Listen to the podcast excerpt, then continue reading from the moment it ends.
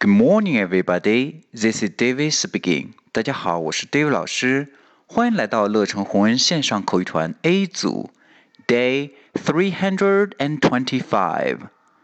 Here we go. 今天我们来学习一个实用短句。Let me have your attention. Let me have your attention. Let me 连读，Let me let me have have 注意 v 的刮下唇，v v have your your 注意 r 的卷舌，your attention attention 注意 attention。OK，完整来一遍。 Let me have your attention. Let me have your attention. 请注意听我讲话。